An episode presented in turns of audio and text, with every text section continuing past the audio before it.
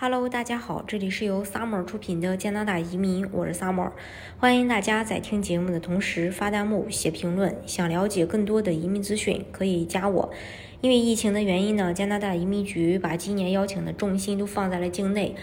呃，那么对于现在还身处海外的申请人来说，呃，什么项目比较适合你们们呢？今天呢，就跟大家呃推荐几个。第一个呢，就是雇主担保，这是移民加拿大最常见的一个方法。简单来说吧，雇主担保移民就是说要在加拿大找工作，然后让雇主给自己担保进行移民，有点儿就是像找工作给你解决户口的那个意思。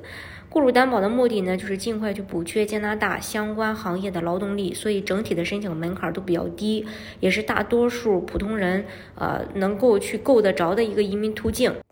呃，申请要求呢也相对比较简单，对申请人的语言要求的话是最低四分，学历最低高中，至少有一年的工作经验。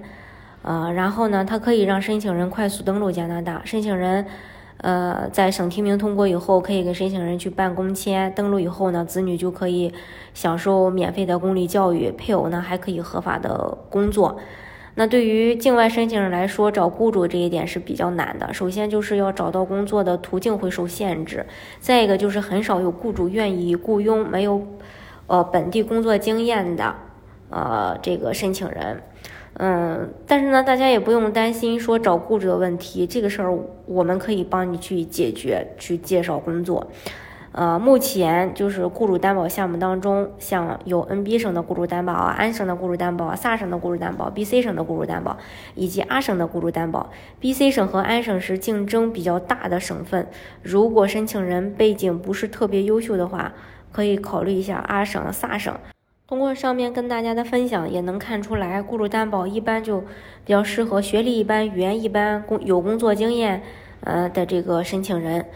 呃，只要说你能够在加拿大找到合规的雇主来担保你办这个事儿，其实是拿身份还是非常顺利的。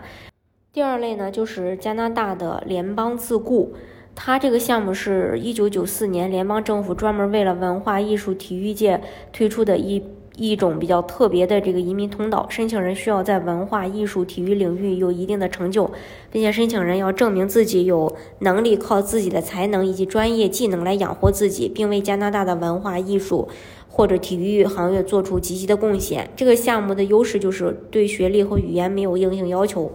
移民局这边呢也比较看重申请人凭借手艺自雇的经历，只要符合自雇职业范围和两年自雇的工作经验，基本条件评分能够达到三十五分啊，然后全家人通过体检无犯罪记录，呃这些都没问题，然后就可以顺利的拿到身份，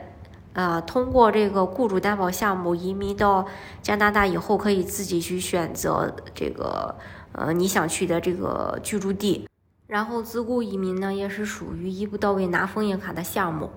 好，今天的节目呢，就给大家分享到这里。如果大家想具体的了解加拿大的移民政策的话，可以加我。